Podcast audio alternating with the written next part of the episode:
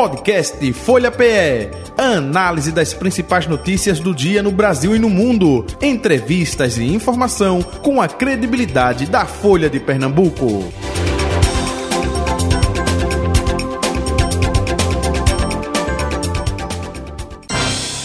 Folha Política. Deputado federal pelo PSB, Pedro Campos, com a gente a partir de agora. Deputado, muito bom dia, prazer revê-lo, seja bem-vindo. Bom dia, Jota. Bom dia a todos que fazem a Rádio Folha. Bom dia, Betânia, também aqui presente conosco. E bom dia a todas e todos que nos escutam nesse momento. Sempre uma alegria poder estar aqui na Rádio Folha conversando com vocês. E recíproca é verdadeira. Betânia Santana, agora de forma oficial. Bom dia, Betânia. Tudo bom? bom dia, Jota. A gente nem deu bom dia hoje. É, a gente foi direto. Mas hoje é sexta, né, Jota? a gente se permite. Isso, maravilha. É, deputado, até aproveitando, o senhor chegou aí é, no momento que a gente estava discutindo a questão é, da pesquisa Quest, né, percentual de desconfiança dos brasileiros nas instituições, partidos políticos, Congresso Nacional, imprensa, são os três aí desacreditados por boa parte ou maioria da população brasileira. Como o senhor analisa isso, hein? Eu analiso da seguinte forma. Né? Muitas vezes a gente escuta de quem é do, do comércio dizendo que o cliente tem sempre razão. Para quem é da política, o povo tem sempre razão. É preciso olhar para essa análise da população e fazer uma autocrítica das instituições, da necessidade que essas instituições têm de se reconectar com a população, de poder avançar na comunicação com as pessoas, de mostrar o resultado efetivo prático do que a gente faz no legislativo, no executivo, do trabalho que o judiciário está fazendo para poder é, reconquistar essa confiança. Eu acredito que é esse o caminho e dessa forma que nós temos que olhar, principalmente nós que estamos é, desse lado né, da política, do lado de quem tem mandato eletivo, de quem está no judiciário exercendo a sua função, o seu papel, tem que olhar a parte que nós temos que fazer e é isso que eu tenho procurado fazer no mandato, podendo dar transparência nas, nas nossas ações, nos comunicar com a população de maneira direta, poder estar tá aprofundando a participação dentro do partido político e ajudando o partido a ter uma visão é, mais democrática na sua tomada de decisão. Acredito que é esse papel que a gente vem cumprindo para tentar vencer essa dificuldade e essa barreira que existe da população com diversas instituições, como foi citado na pesquisa. Uhum. Betânia? O que, o que me chamou mais atenção, deputado, é que assim a gente nem tem, nem tem, por exemplo, o deputado como o principal ponto de desconfiança, mas é o partido.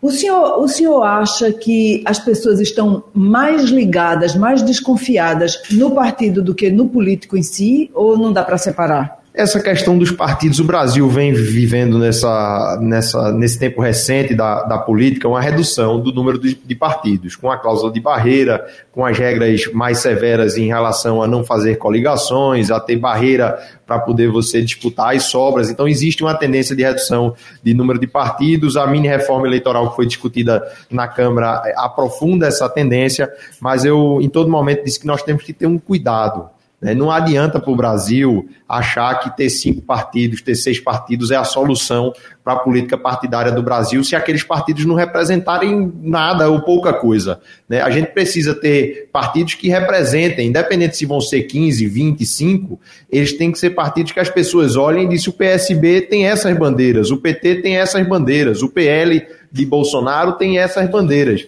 E isso é o que vai dar credibilidade aos partidos, a previsibilidade das posições. A gente saiu de um momento onde o, o Brasil é, tinha muitos partidos de centro, e é normal você ter partidos de centro, partidos que defendem é, posições mais ao centro, isso é natural, e passou a ter partidos que, na verdade, deixaram de ser partidos de centro e agora são partidos da esquerda à direita ou seja, em determinados estados tomam uma posição, em outros estados tomam outra posição completamente é, contrária. Eu acredito que a confiança dos partidos vai se dar a partir do momento que exista uma coerência maior, uma coesão maior, e é lógico que para que isso aconteça é natural também que tenha uma redução do número dos partidos, mas essa redução tem que ser qualitativa. Não adianta pensar que ter cinco partidos que, na verdade, estão indo da esquerda até a direita vai resolver o problema dos partidos. É melhor que a gente tenha poucos mais coerentes partidos. Uhum. O senhor é a favor da federação quando os partidos mais, né, que tem uma linha mais,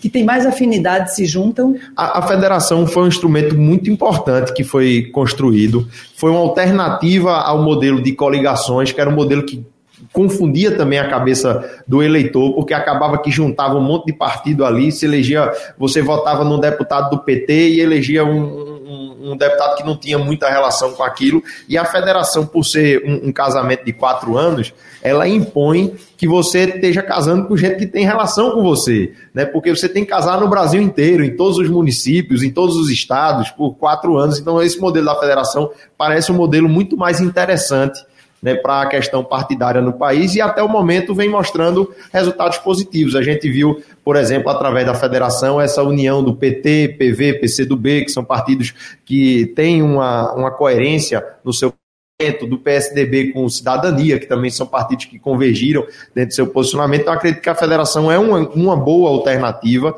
e, e, é uma tendência que todos os partidos terminem entrando em, em, em federações e fazendo essas alianças com, com a consistência maior, porque, como a federação também é nacional, você acaba precisando criar esse, essa coerência nacional nas alianças. E eu acho que é um instrumento bastante positivo e que já está mostrando bons resultados. Uhum. Agora, uh, me permita, uh, deputado uh, Pedro Campos, o senhor falou agora há pouco sobre mini-reforma. Opa, a gente está com prazo aí, né, dia 3, é, próxima terça-feira, não é isso? Terça-feira. É, terça-feira. Terça é, caso não tenha aprovação lá no Senado, essa mini-reforma não entra em validade para 2024. E pelas declarações do Rodrigo Pacheco, presidente do Senado, dificilmente isso vai ser é, colocado numa urgência segunda ou terça-feira para como o senhor analisa uma vez que foi aprovado lá na Câmara dos Deputados essa mini-reforma? Hein? Eu analiso da seguinte forma, vou dizer que tem, tem um lado do copo meio cheio e meio vazio. Existe uma necessidade, principalmente em relação à distribuição das sobras das sobras, de alguém legislar sobre isso. Né? E nós queríamos que fosse o legislativo que legislasse sobre. Né? Nesse momento está sendo é, julgada um, uma ação de inconstitucionalidade em relação à regra que existia, que no último, na última etapa de distribuição, se nenhum partido fizesse o, o quociente, ou se depois de todas as etapas ainda tivesse vaga sobrando, ela seria pelos candidatos mais votados. E isso é inconstitucional porque fere o princípio da proporcionalidade. Esse ponto, o que é que vai acontecer? O Supremo já está em, em, vias de formar maioria para declarar isso inconstitucional e o, a Câmara dos Deputados e o Senado não vão apresentar uma alternativa. Então alguém vai ter que dizer o que é que danado vão ser feito com essas vagas das sobras, né, se isso não for votado. Então, em relação a isso, eu acho, eu acho ruim né, é, o Senado não legislar sobre isso, porque vai colocar na mão do TSE ou de outras pessoas, e tantas vezes se reclama né, que o, o STF ou o TSE acabam invadindo assumindo. a assumindo a competência, mas se a gente não faz, alguém tem que fazer. Né? Então, isso é um, é um ponto que precisava ser contornado, como alguns outros pontos de melhoria que tem lá.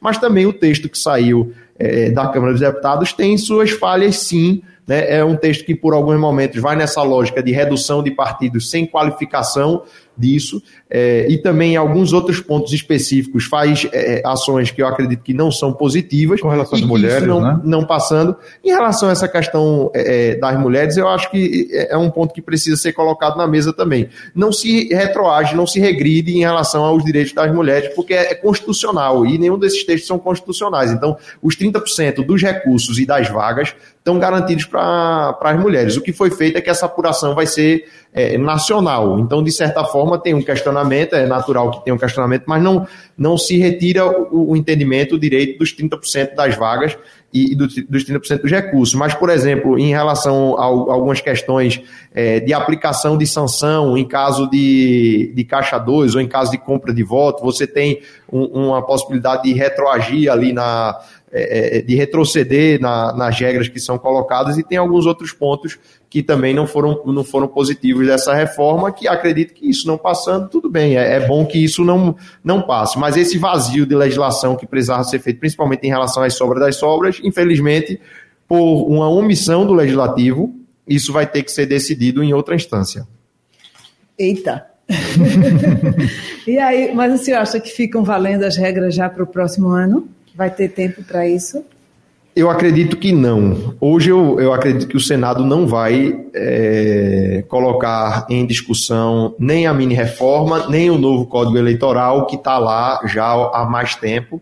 É, e isso, de certa forma, é ruim né, para a Câmara e para o Senado não se posicionar em relação a uma matéria tão importante como essa, e é ruim em algum aspecto também para essa eleição municipal, porque você acaba criando algum tipo de incerteza em relação a algumas das, das regras e também não fazendo as melhorias, algumas das melhorias e simplificações que eram importantes. Então, por exemplo, vou citar um ponto: a possibilidade de você fazer doação através do Pix é uma coisa que simplifica e é uma coisa também que você aumenta a segurança daquelas doações, até porque você tem toda a rastreabilidade né, em relação ao Pix por ser um sistema eletrônico, ter a obrigatoriedade de dizer o CPF, ter a automatização dessa prestação de conta. Então, isso era uma coisa positiva que acaba não entrando porque não teve o tempo político para se votar um ano antes da eleição. O, o, deputado, no, no Congresso, né, que é uma das a segunda a primeira instituição desacreditada, o senhor na Câmara está se desdobrando em 31 milhões de comissões que eu não consigo nem contar qual é o seu o seu andamento. Em quantas, de quantas comissões o senhor participa? Hoje eu faço parte de quatro comissões. Eu estou na CCJ, estou na Comissão de Minas e Energia, estou na Comissão de Educação e na Comissão de Integração Nacional e Desenvolvimento Regional. Né? São comissões importantes onde a gente tem a oportunidade de estar relatando é, projetos dos mais diversos possíveis, com um foco, uma atenção muito é, grande nas prioridades e nas emergências da dignidade da população. Eu tenho tratado muito a questão da água, então na CCJ eu estou com a PEC que coloca a água enquanto um direito fundamental na Constituição, no artigo 5 A gente vem enfrentando resistência da oposição para poder votar essa matéria, mas é uma matéria que, quando for votada, ninguém vai, ninguém vai ser contra, que ninguém é, é, é doido. Eles estão até adiando a votação, mas ninguém é doido de dizer que não quer que a pessoa ter água tratada na sua torneira seja considerado um direito fundamental dentro da, da Constituição.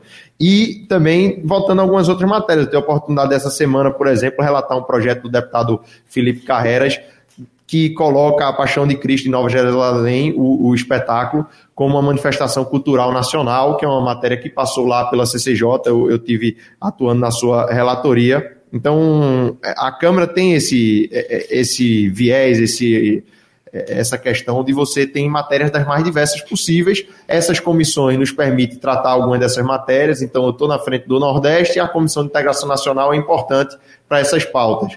Estou tratando muito da questão da transição energética, da, do avanço das energias renováveis e da democratização desse avanço, de você garantir que os ganhos das energias renováveis fiquem com as pessoas que vivem naqueles territórios e as pessoas que precisam desses ganhos e não os modelos que a gente viveu, onde a energia renovável, quem pagava a conta era o consumidor que tinha menos condição de pagar aquela conta, que pagava no aumento da sua energia, enquanto que a pessoa que tinha condição de colocar placas solares na sua casa ou no seu empreendimento, ou migrar para o Mercado Livre, se beneficiava e o povo tinha que pagar a conta dos incentivos. Então, é, discutir esse modelo, aí a gente está na Comissão de Minas e Energia é, para isso, e na Comissão de Educação também tratar esse, esse tema que é fundamental para o futuro da, do país. Que passa por aí, né? De tudo, né?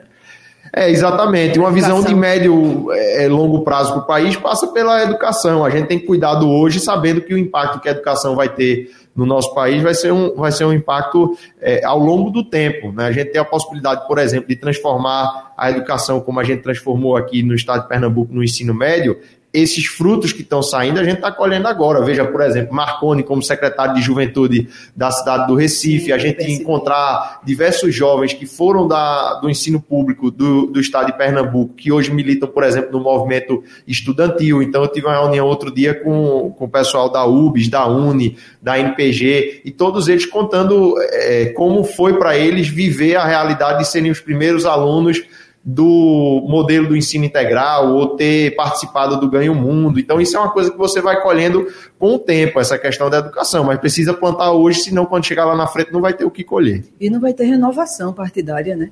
Porque essas pessoas têm uma formação que as levam a ver a política com outro olhar também, com mais seriedade, provavelmente, talvez, sei lá, apostando nisso. Não, com certeza. Eu acho que o, o que você faz na educação tem um, um efeito é, bola de neve muito importante, porque quando você muda a vida de uma pessoa através da educação pública de qualidade, você tem ali uma pessoa que foi é, qualificada, que conseguiu alcançar diversos espaços e que tem a consciência da importância daquilo. Então, isso retroalimenta essa cadeia. Você vê, por exemplo, Tabata, que está lá como deputada é, é, federal e é uma das deputadas mais atuantes, se não a deputada mais atuante do Brasil nessa pauta da educação. Ela teve a primeira oportunidade por conta da Olimpíada Brasileira de Matemática de Escolas Públicas, que foi é, feita no governo Lula com o então ministro da Ciência e Tecnologia, Eduardo Campos, meu pai, e nessa Olimpíada ela se destacou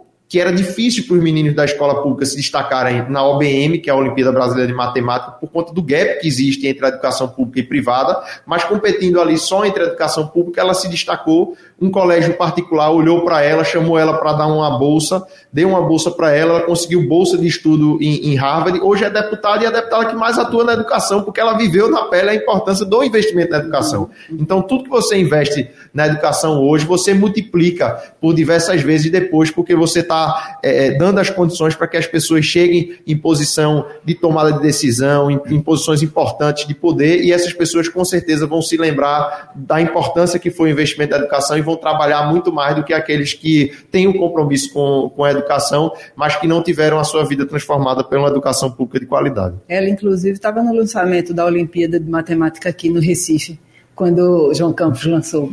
É, o senhor acha que o Recife está sendo bem cuidado? Muito. E acha que vai continuar sendo? Acredito que está sendo muito bem cuidado e que vai continuar sendo bem cuidado. O João vem mostrando né, o resultado de você organizar a gestão, você saber escolher bem o seu time, você saber ter foco, prioridade, monitoramento. Eu estava conversando ontem com, com o secretário de planejamento da cidade do, do Recife e, e ele falando a alegria que era ver como todo o trabalho que foi feito né, dentro da gestão, do planejamento da cidade ver isso se transformar em melhoria da vida das pessoas, em ações é, efetivas na vida da população. Acho que isso, é, João, foi muito bem fazer isso e por isso que a, a gestão da Prefeitura do Recife vem numa crescente, né, porque ele está colhendo o que plantou, de planejamento, de poder fazer os projetos que eram necessários, de ter uma transição boa e uma continuidade no trabalho bem feito que, que havia sido feito também pela gestão anterior. Então, acredito que isso ele está colhendo o que plantou e agora vai ter, é, é, graças a Deus, um tempo de boas colheitas. O, investimento que vai ser feito nas periferias da cidade com o recurso que foi captado pelo prefeito João junto ao BID, então são 2 bilhões de reais para fazer obra de encosta, de drenagem, de saneamento integrado, de habitação, também conseguir fazer esses projetos estruturantes, como o projeto da Orla da cidade do Recife. Eu, quando vi o lançamento do projeto da Orla, eu estava lembrando de uma, de uma conversa que tive... Ontem, né? Ontem, Ontem exatamente. Eu estava lembrando de uma conversa que tive com, com um amigo, que ele relatou uma fala do Medina, que é o, o, o idealizador do Rock in Rio, né, e que o Medina tinha feito uma provocação dizendo qual vai ser a próxima vez que a gente vai olhar para um monte e vai dizer vamos botar um Cristo Redentor em cima, né, de você fazer algo diferente, algo, algo inovador, algo que vai impactar ali a, a, aquela realidade, como é o grande marca do, do Rio de Janeiro, é, dentro do turismo é o Cristo Redentor, né? E você pensar em fazer o diferente. Eu tenho certeza que o que João vai fazer na Orla, né, integrando a Orla, do Parque das Esculturas, passando por Brasília Teimosa, pelo Pina, né, Boa Viagem, Setúbal, e com toda essa intervenção, vai ser um, um Cristo Redentor na cidade do, do Recife, no impacto do turismo, da vida das pessoas, da mudança do, do astral da cidade, até porque a Orla é também algo muito democrático. A gente sabe que o bairro de, de, Boa Viagem, especificamente, é um bairro de alta renda na, na cidade, mas a orla, do Parque das Esculturas até Setúbal, e a confluência de todas as pessoas da cidade do Recife, 70% das pessoas da cidade do Recife, quando falam em espaço público né, dentro da cidade, o primeiro lugar que vem é a orla. Né? Então, a orla é esse espaço de convergência da cidade e vai ser requalificada como um todo. Eu acho que isso vai ser uma grande, um grande marco na gestão de João também. E que atinge também o buraco da véia, né? Pegando Brasília Teimosa, que, quer dizer, não fica, a gente não fica só na Avenida Boa Viagem. Exatamente, será uma integração. não fica muito de, elitista, de, né, deputado? Será uma integração aí... dessa orla. Eu tenho certeza que será uma orla linda e democrática, e uma, uma, uma orla que vai trazer essa confluência da cidade. Até porque João estava falando outro dia e, e é, uma reflexão, ele teve a oportunidade de conversar com o professor Sandel, é um professor de, de, de Harvard, que tem alguns livros muito bons, A Tirania do Mérito, Justiça, é, são livros excelentes, ele é um grande pensador. E João teve a oportunidade de conversar com ele e perguntou a ele é, o que é que um prefeito pode fazer para combater desigualdade. Porque a prefeitura não mexe na política macroeconômica, não tem esse orçamento é, é, grande para fazer esse trabalho, tá? muitas vezes é, é, refém das decisões que são tomadas pelo governo federal ou pelo governo do estado em relação ao combate à desigualdade. E ele perguntou o que é que eu posso fazer para diminuir a desigualdade na cidade. E a resposta do professor Sandel foi criar espaços públicos de qualidade onde as pessoas se encontrem. Porque quando as pessoas se encontram, convivem entre elas, elas não defendem um mundo tão desigual como é o mundo que a gente vive aqui no, no Brasil e essa distância que existe entre aqueles que têm muito e aqueles que não têm nada. Então eu tenho certeza que a Orla vai ser também um marco em relação a isso, uma orla bem feita, bem qualificada, é um lugar do encontro do Recife também, é um lugar onde as pessoas podem conviver, independente da classe social, independente de onde elas vêm, e podem ter essa sensibilidade a partir do encontro da importância de reduzir as desigualdades na cidade. Deputado, pelo menos na orla, né? Deputado Pedro Campos, você falou agora há pouco, né, analogia aí do Cristo Redentor, enfim, né, exemplo, é, e o Cristo Redentor vive com os braços abertos, né? João Campos abre os braços aí para o Grupo Coelho, né? É, que outros grupos serão abraçados também é aí? pergunta, Jota. É, era a tua pergunta, né? Ah, Estou lendo seu pensamento, olha o perigo, viu? Que outros grupos aí, eh, João Campos está de braço aberto também para receber? Eh... Eu acredito que a política se faz juntando. Isso a gente aprendeu eh, dentro de casa. Quem tiver disposição para contribuir com esse projeto de transformação da cidade do, do Recife, né, de combate à desigualdade, de melhoria da qualidade de vida das pessoas, de eficiência dentro do, da gestão pública e do, do gasto público, eu tenho certeza que João vai estar de braços abertos para estar trabalhando junto. É isso que, que ele demonstrou nesse momento, sabendo que não, não somos todos iguais, isso é, é, é, preciso ser dito também, mas que nós temos as convergências necessárias para nos unirmos em torno desse projeto e de outros projetos dentro do estado de Pernambuco também. Eu tenho discutido muito a, a política do, do PSB em outros municípios e a gente tem dialogado com forças que estão dispostas a fazer esse, esse debate, esse diálogo em outras cidades também. Eu acho que é essa forma que a gente tem que conduzir na política e sabendo que a gente tem que chegar para somar, né? E que tem que saber é, é, que é bom. O João disse uma, uma coisa muito boa na, no momento onde o Antônio Coelho assumiu uhum. a Secretaria de Turismo, que a gente quer estar do lado de gente boa, de gente que, que é competente, de gente que mostra resultado e não pode ter é, é receio em relação. Medo de sombra, medo de sombra nem receio em, em relação a isso. Então, acho que essa forma de conduzir é muito bom também. Que bom que a gente está se, se cercando de, de pessoas que sabem trabalhar, que sabem conduzir a, a, máquina pública e que têm compromisso com esse projeto, com essas linhas que têm sido lideradas no Recife por João. De forma institucional, a federação é uma união por quatro anos, né? É, claro que não é federação é, PSB, tampouco União Brasil, enfim, nem Grupo uh, Campos e Coelho, né? Mas é um casamento duradouro esse eu acredito que de... tem uma, uma perspectiva boa para frente em, em, relação a isso. É, é não seja, nesse formato seja, de federação, seja, porque não, realmente não... No, no, formato de federação, como eu disse, você tem que ter uma convergência é, é, muito grande, uma sinergia é, é, muito grande do ponto de vista nacional e também é, do ponto de vista ideológico, mas acredito que dentro da, da política e do, do olhar para o, para o estado de Pernambuco, é uma, é uma convergência grande que, que existe. Eu acredito que tem a perspectiva de ser um, uma, uma aliança duradoura em relação a isso, e além de duradoura, que renda muitos bons frutos. Não somente para 2024, mas para 2026, é isso. É, pavimenta 2026. Né, pavimenta né, 2026. Eu acredito que a gente tem que viver num dia de cada vez, né? Mas eu, é, eu, vou, dizer, eu vou dizer uma coisa, eu, eu, eu casei é, há um ano e, e, e, seis meses. E quando a gente casa, a gente casa para a vida toda, né? Vai vivendo um dia de cada vez, mas casa para a vida toda. Eu acredito que, que na, na política, é lógico que a política tem um, um, um dinamismo muito diferente né, da questão da vida pessoal, mas esse, essas alianças, a gente faz as alianças pensando no, no longo prazo, mas vivendo um dia de cada vez, essas discussões. Até agora mesmo, a gente, tá, a gente vai entrar numa, numa eleição municipal agora. Então, é uma eleição que são 184 eleições dentro do, do estado de Pernambuco. Então, a gente sabe que cada cidade tem o seu contexto também. A gente não vai estar tá é, é, junto em todas, as, em, em, todas as cidades, mas a gente tem uma convergência de olhar para o que está acontecendo no estado de Pernambuco e entender que a atual gestão que está governando o estado de Pernambuco não mostrou a que veio, não tem mostrado resultado, e entender que dentro do contexto do Recife a gente tem uma gestão que mostra resultado, que mostra obra, que mostra melhoria na qualidade do serviço público, e isso já é um ponto de partida bom para construir essa aliança que se pensa para frente, mas que se vive hoje. E como é que está o casamento com o PT?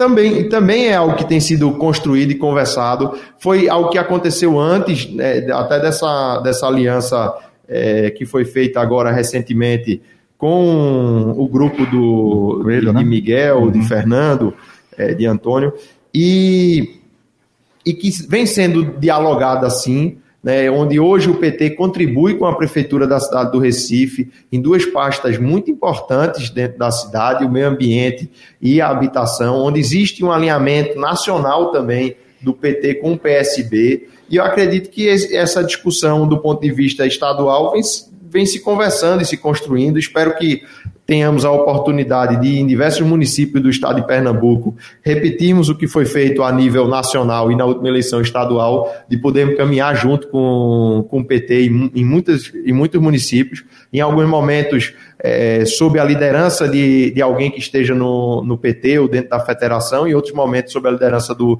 do PSB. Acredito que é muito importante e que esse diálogo precisa ser mantido, até porque dentro desse, desse projeto é, de transformação do Brasil e do Estado de Pernambuco e até mesmo de, de, reconquista da confiança nas instituições, a gente precisa entender que pra, com aqueles que a gente tem maior convergência, a gente tem, tem que dialogar mais e tem que estar mais junto. Né? Não é momento da gente estar tá fazendo nenhum tipo de, de disputa no nosso campo quando a gente ainda é, é, enfrenta um, um, adversário muito maior né? e uma forma de fazer política muito diferente do que a gente acredita, né? uma política que não é a do diálogo, é a política da, da violência, da, da força né? e dessa discussão. Então, isso nos impõe, inclusive, um compromisso de, de dialogar cada vez mais com as forças que fazem parte do nosso campo.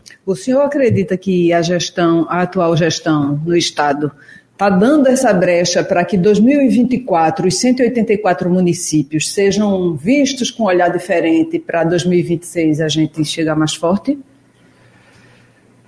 Está dando essa eu, brecha? Eu acredito que é, a, a gestão estadual, até pelos desafios que vem encontrando na gestão, tem que se preocupar cada vez mais com a gestão. É, isso está ficando cada vez mais claro para a população de maneira geral. Você tem, por exemplo, na parte da segurança uma expectativa de fazer uma grande mudança na segurança, que viveu é, 16 anos de um modelo do, do Pacto pela Vida e que era prometido um novo modelo, que até o momento, a gente já está no final de setembro, esse modelo não, não se estabeleceu, não foi nem apresentado o plano de segurança para o estado de Pernambuco, não foi feita uma reunião de monitoramento da governadora com a Polícia Militar, com a Polícia Civil. Então, como pernambucano, acredito que todos nós estamos preocupados que o governo aconteça e que seja é, a prioridade de quem está hoje na gestão gestão, cuidar da gestão. Né? É, é essa a nossa visão. Agora, também cada um sabe como é que vai conduzir essas questões da política. Nós estamos fazendo a nossa parte, o nosso trabalho, a nossa discussão e sabemos que as outras forças vão fazer o trabalho delas. Tem, ainda tem, Rapidinho. Tem, ainda tem é, essa não gestão, entre aspas, que o senhor está colocando aí, aí abre perspectivas então para 2026 o grupo PSB já está mais forte, não é não? A gente não está preocupado com 2026, a gente está preocupado com o aumento da violência que no, ano, no mês passado, em agosto, aumentou mais de 30% em relação ao ano anterior. A gente está preocupado com a situação da saúde, que por onde eu ando no estado de Pernambuco, o que se fala é que a situação da, da, da, saúde do estado, que sempre foi difícil a questão da saúde dentro do SUS, principalmente com esse olhar das grandes emergências, como a gente teve, por exemplo, Eduardo fez reforma na, na restauração, construiu três novos hospitais, construiu o hospital, o, o Mestre Vitalino, depois Paulo fez um hospital em, em, em, Serra Talhada, e tudo isso, você sabe que quanto mais você faz, mais você tem a, a, a demanda, porque realmente era uma demanda reprimida muito grande. Mas você vê uma tendência de você enfrentar o problema e não do problema aumentar e você está fechando serviço, fazendo coisa. Então, dentro da saúde, também a mesma coisa. A educação, não precisa nem eu dizer, Basta você entrar em qualquer rede social, Instagram, TikTok, e ver o que os próprios estudantes estavam colocando de kit escolar que só chegava no meio do ano, de problema na merenda, de problema nessas situações. Então, é, são essas questões que nos preocupam no dia de hoje. Não é 2026. O povo de Pernambuco está precisando de ações efetivas do governo hoje, para hoje, para ontem. Né? Então, 2026 está muito distante da realidade da, da, população e eu acho que o papel que a gente faz hoje é pensando no hoje. É, para finalizar, estou com o tempo já estourado, mas me diga uma coisa: o senhor protocolou um projeto aí para a criação do Dia do Brega, fale sobre isso. Eita, Exatamente. Sexta-feira é bom. Na é, sexta-feira, essa hora, falar de brega. É mas é, eu protocolei um projeto de lei para a criação do Dia Nacional do Brega. A proposta é que seja dia 14 de fevereiro, dia do nascimento de Reginaldo Rossi. Dentro do trâmite da Câmara, a gente vai realizar uma audiência pública para poder debater isso, inclusive debater o dia, debater os outros é, movimentos que têm relação com o Brega, para que a gente possa fortalecer esse movimento, que é um movimento não só da música, mas é um movimento do estilo, da cultura de maneira geral, e que é importante a gente ter esses dias para poder valorizar, discutir esse tema, tirar também muitas vezes do cenário da margem marginalidade que é colocado não só o brega, mas o funk e outros movimentos que vêm é, e que ganham força nas periferias das grandes cidades e por isso a gente fez essa proposição do Dia do Brega e também aproveitar, se tiver 30 segundos ainda, hoje a gente vai protocolar um projeto de lei em relação à saúde mental das crianças e dos adolescentes, levantar esse debate. Domingo tem eleição de conselho tutelar. Isso. É importante Isso. todo mundo que está nos ouvindo participar também. É um espaço importante do cuidado da criança e do adolescente, previsto no Estatuto da Criança e do Adolescente, e a gente quer aprofundar esse debate do papel do conselho tutelar e da sociedade no cuidado com a saúde mental de crianças e adolescentes. Infelizmente, a gente tem visto o indicador de autoviolência né, provocada pela, pela própria pessoa e também do suicídio a aumentar muito numa faixa de 15 a 19 anos de idade. É, hoje é a, a faixa da população que mais cresce esses indicadores e a gente precisa discutir sobre isso, quebrar tabus que existam e nos unir para conseguir lutar pela saúde mental das crianças e dos adolescentes. Perfeito. Então, protocolo hoje, é isso? Protocolo hoje e também vou fazer uma carta compromisso que eu convido todos os candidatos e candidatas ao Conselho Tutelar para se comprometerem com a saúde mental das crianças e dos adolescentes, utilizarem isso enquanto uma bandeira de atuação, porque é muito importante a gente cuidar da questão da situação de agressão, de abuso, mas muitas vezes existe um inimigo silencioso que está enfrentando, que a nossa adolescência está enfrentando, que é os problemas da depressão, né, os problemas do pensamento suicida e do próprio suicídio, infelizmente, e que a gente precisa ter essa rede de apoio, o Conselho Tutelar precisa ter isso como sua pauta e como ordem do dia também. Deputado Pedro Campos, muito obrigado pela sua vinda e participação com a gente aqui, viu? Sempre é um prazer. Um abraço, muito saúde obrigado, e paz. Um abraço. Até o próximo encontro. Betânia, forte abraço, até o próximo encontro, né? Até o próximo, Jota. Obrigada, deputado. Final do Folha Política de hoje. Folha Política.